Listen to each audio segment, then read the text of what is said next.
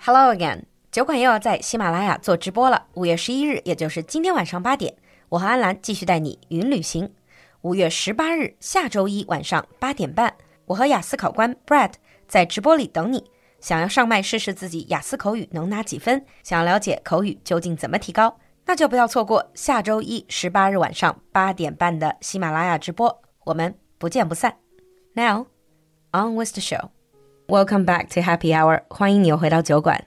Today we have in our studio one of your favorite co-hosts, Sarah. Hi, Sarah. Hiya. It's lovely to have you in the studio again. Thank you very much for inviting me back. Mhm.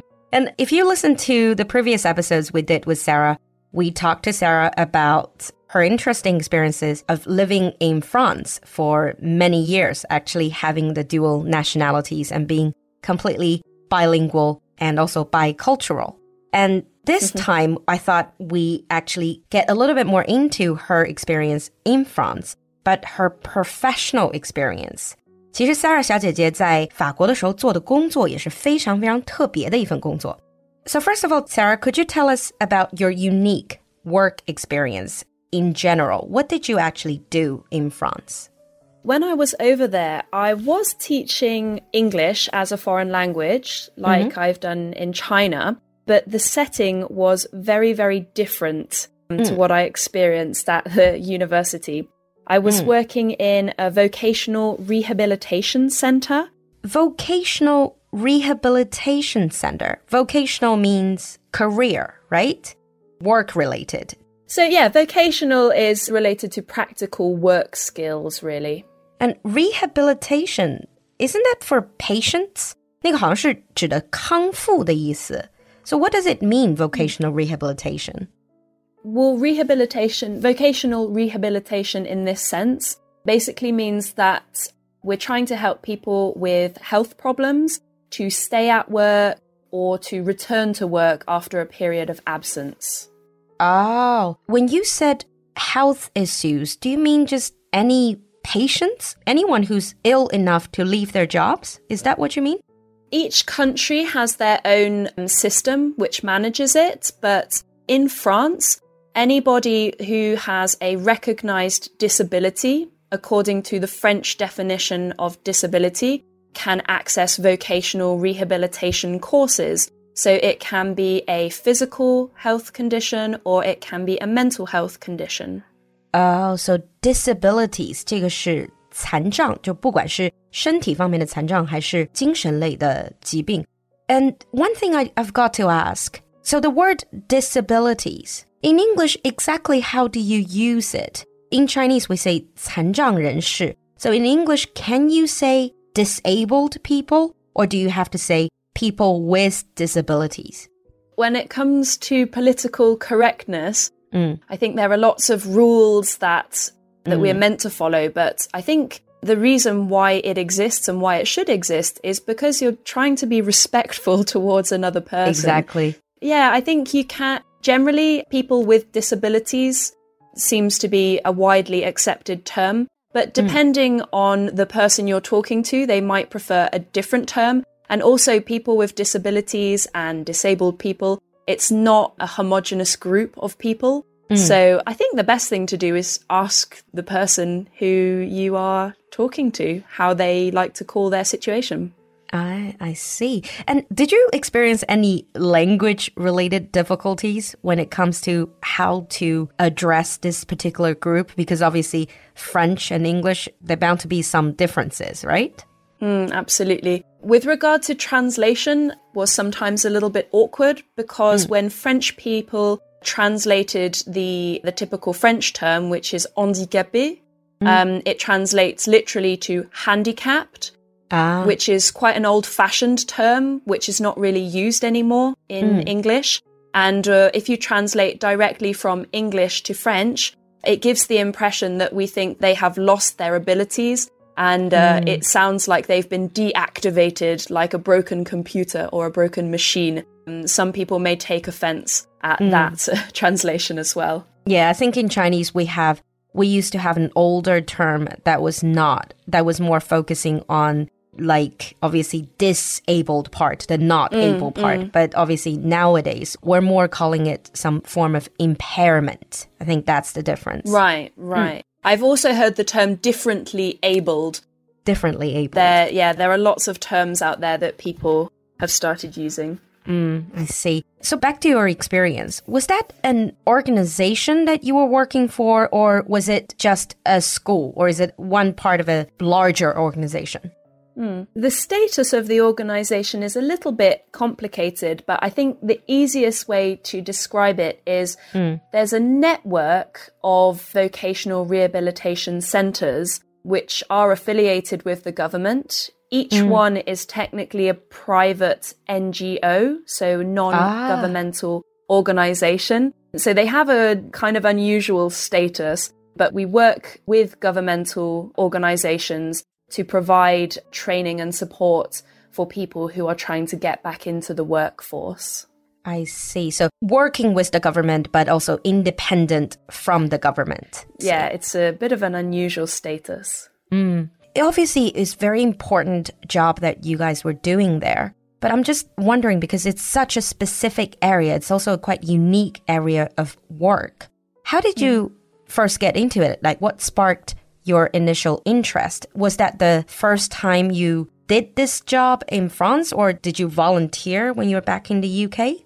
So, this job, I initially got it as part of my year abroad. So, it was work placement um, during my degree. However, I had been interested in this issue before because people in my immediate circle of friends had suffered some fairly serious mental health problems, and I hmm. realized that I didn't always know how to cope with it.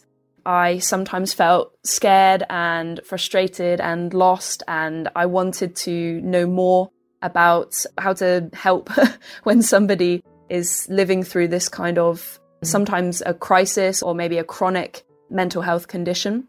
Mm. So when I saw that there was this job opportunity, it was very different to all of the other work placements that were available to me at that time. So a lot of them were in large cities, Mm. in large multinational companies, which mm-hmm. of course also fantastic job placement opportunities mm. for young students. I was particularly attracted to this job because Yeah. it was very different and I think it would be meeting some of my needs wi- with regard to this quest to find out a little bit more about mental health. Mm. To be honest, I think based on my experience of um, talking to different people, I think a lot of people they got into particular line of work because of something they have experienced earlier in hmm. life. But sorry to hear about Yeah. your friend. But you went for like a work placement 实习, but obviously you stayed on for longer, right? Yes. Mm. So after I graduated,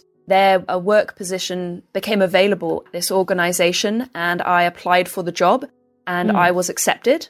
It was a little bit difficult in the beginning because I was the youngest member of the training team. Everybody was significantly older than me. Or significantly older. Mm. Yes, at least I would say 10 to 15 years older than me, most people at least. Is that because that most people wouldn't really choose this as their first job? Potentially, but also I didn't have any background in mental health disability mm. practice. So perhaps my education didn't fit perfectly with the job role. And I think mm. also because it actually turned out to be quite a um, high stress environment in the beginning, I can imagine. Yeah. initially wanted people with much more life experience as well. Mm. yeah, what they probably were looking for. Because for very, very young, freshly like university graduate, perhaps this would be too much to handle. Mm, yeah, I think that was one of their worries, especially being a non native as well. Yeah. Before you actually started your work placement, were you nervous? Were you worried about because it was completely unknown territory? Like you said, you did not have any academic background in like mental health and all that. Mm. Were you nervous? Absolutely. I was nervous, but I think I would have been more nervous if I'd really known what I was getting myself in for. Oh, really? Wow. Yeah. Hmm. I think there's such great diversity amongst the trainees that we were working with. Mm. I wasn't really sure what to expect at all. All I knew mm. was that I was going to be working with people living with disabilities and trying to get back into the workforce. And so that's such a broad description that I didn't really know who I was going to be working with. I put a lot of trust into the people who were my colleagues, basically, mm. at the organization to support me as I worked with these different groups. Okay. But you were saying that rehabilitation, meaning that they want to get back into the workforce. So does that mean that none of these were disabilities that they were born with? It's mostly like accident or illness or mental illness later in their life when they're adult. Hmm. There was a, a large variety of people. Originally, vocational rehabilitation was for soldiers who had come back from the war Oh. to help them get back into civilian jobs, but that's changed over the last hundred years. Mm-hmm. So, some of the people we worked with did have disabilities they'd been living with for a very, very long time. Hmm. Others, it was accidents at work. Hmm. Some were degenerative diseases that had just got worse and worse over time. There was a huge variety of conditions that people were dealing with on a daily basis. Hmm. What about the age range? It was anybody between 18 and 60, Wow. All in the same classroom. Yeah, that's difficult enough if you're teaching people who are completely healthy. I cannot imagine how difficult it must have been for you. But tell us about your expectations. You said you were a bit nervous, but you probably would have been more nervous if you knew what you were getting into. yeah, I try to be conscientious and caring as a teacher. I'm not sure if I always succeed, but I try to be. I'm sure you are. Hmm.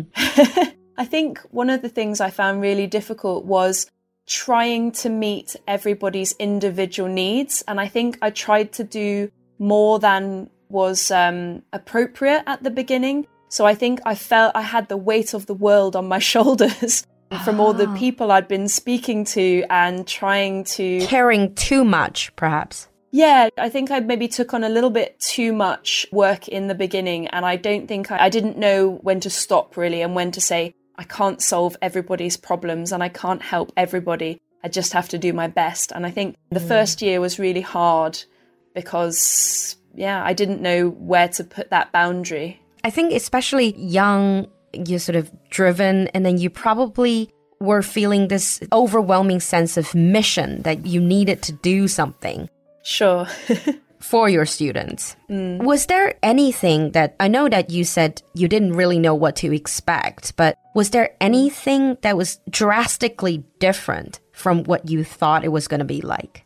Yes, I'd probably say the levels initially much lower than I thought they were going to be. Mm-hmm. For various reasons. One of the reasons was that a number of the trainees that we had working with us had actually left school at quite an early age. Uh, bearing in mind I was working as an English teacher, they might have gone into manual jobs quite early, meaning that they maybe didn't get um, Foreign language education. Yeah, foreign language learning or teaching. So some people did come in with particularly low levels as if they'd never studied English, which I thought they would have studied a little bit. Are you saying that it's a multi-level class as well? So people with different language oh, yes. levels all in the same Wow. Some people they didn't know how to say hello and some people were practically bilingual in the same class. Wow. So that was quite challenging as well. Well, that, that sounds extremely challenging. So today we talked to Sarah about her unique work experience in France. Next time, we're going to get into more details about her life story. Thank you, Sarah, for coming to the show. Thanks for having me. We'll see you next time. Bye. bye bye. 满眼绿意的初夏，正是提升自己的好时节。我和安兰的第八期进阶口语课程，还有酒馆的话题拓展包轻课和雅思考官模考训练营，都正在火热招生中。赶快联系小助手， 获取优惠和免费试听课吧。小助手的微信号是 l u l u x j g three，l u l u 就是露露 XJG 是小酒馆的汉语拼音首字母，最后一个数字三，L U L U X J G three。我们在酒馆等你。